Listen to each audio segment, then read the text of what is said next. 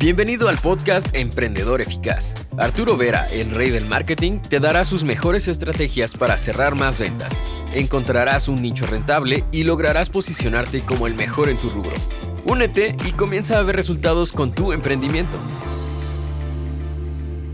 En el video de hoy hablamos de la trampa de la comparación. Trampa en la cual muchísimos emprendedores caen derechitos perdiendo dinero ventas. La trampa de la comparación es ese error inicial que muchísimos emprendedores cometen, sobre todo cuando se acercan a este mundo del marketing, y es el de copiar estrategias de marketing de marcas enormes, de corporaciones. Marcas como por ejemplo Apple, como por ejemplo Netflix, como por ejemplo IKEA, Walmart. Y copiando estas estrategias, ignoramos que son realidades totalmente distintas. Y esa copia muchas veces penaliza tus ventas y tus clientes. Ejemplo, estas grandes marcas cuentan ya con una reconocibilidad, con una fama enorme a nivel mundial respecto a tu negocio. ¿Qué significa? Que si el marketing, la comunicación en alguna, en una forma se equivoca o lanzan, por ejemplo, al mercado algún producto que no respeta las expectativas, no pasa nada. Ejemplo, Apple, sobre todo después de la muerte de Steve Jobs, ha lanzado al mercado diferentes productos que no han respetado las expectativas de los clientes. Pero Apple, teniendo una fama enorme y fanáticos de la marca por todo el mundo, sigue adelante igualmente. Tú no.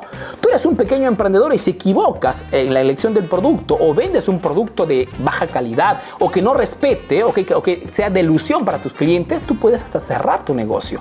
Porque tu impacto es geográfico, estás en, tienes una zona, no tienes una reconocibilidad en todo el mundo. Otra diferencia importante, el tema del dinero. Estas marcas, que son corporaciones, tienen presupuestos prácticamente ilimitados, son marcas capitalizadas. Por ende, pueden utilizar un enorme budget, un presupuesto publicitario ilimitado, sin problemas. Pueden hasta comunicar en forma genérica, pueden equivocarse, tienen todos los medios a disposición. Nosotros no. El pequeño y mediano emprendedor tiene un presupuesto limitado, por ende es importantísimo que identifiquemos una plataforma principal, que la dominemos y que nos posicionemos sobre todo en una línea principal, que puede ser Facebook, puede ser Instagram, puede ser YouTube, como marca reconocida. Y creemos en esa plataforma una comunidad de clientes que estén interesados al mensaje, al producto o al servicio que vendemos. Otra diferencia, el tema de los canales de distribución. Estas marcas, a diferencia del pequeño y mediano emprendedor, cuentan con una presencia internacional y tienen sucursales en todo el mundo. De repente pueden hasta en alguna sucursal tratar mal el cliente o no satisfacer la asistencia a un cliente y no pasa nada. Tienen tantas sucursales que no tienen un impacto negativo. Nosotros que tenemos de repente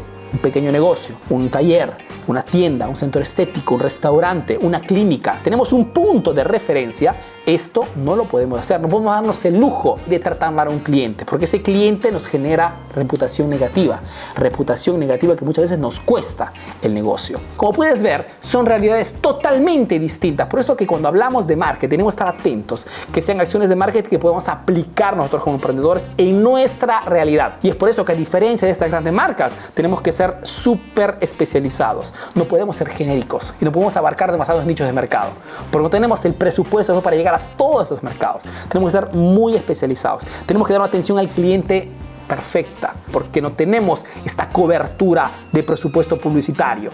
¿ok? Tenemos que ser perfectos en la elección del producto y del servicio, porque nuestra reputación en nuestra zona tiene que ser siempre 10, el máximo. No podemos darnos el lujo de generar la famosa reputación negativa.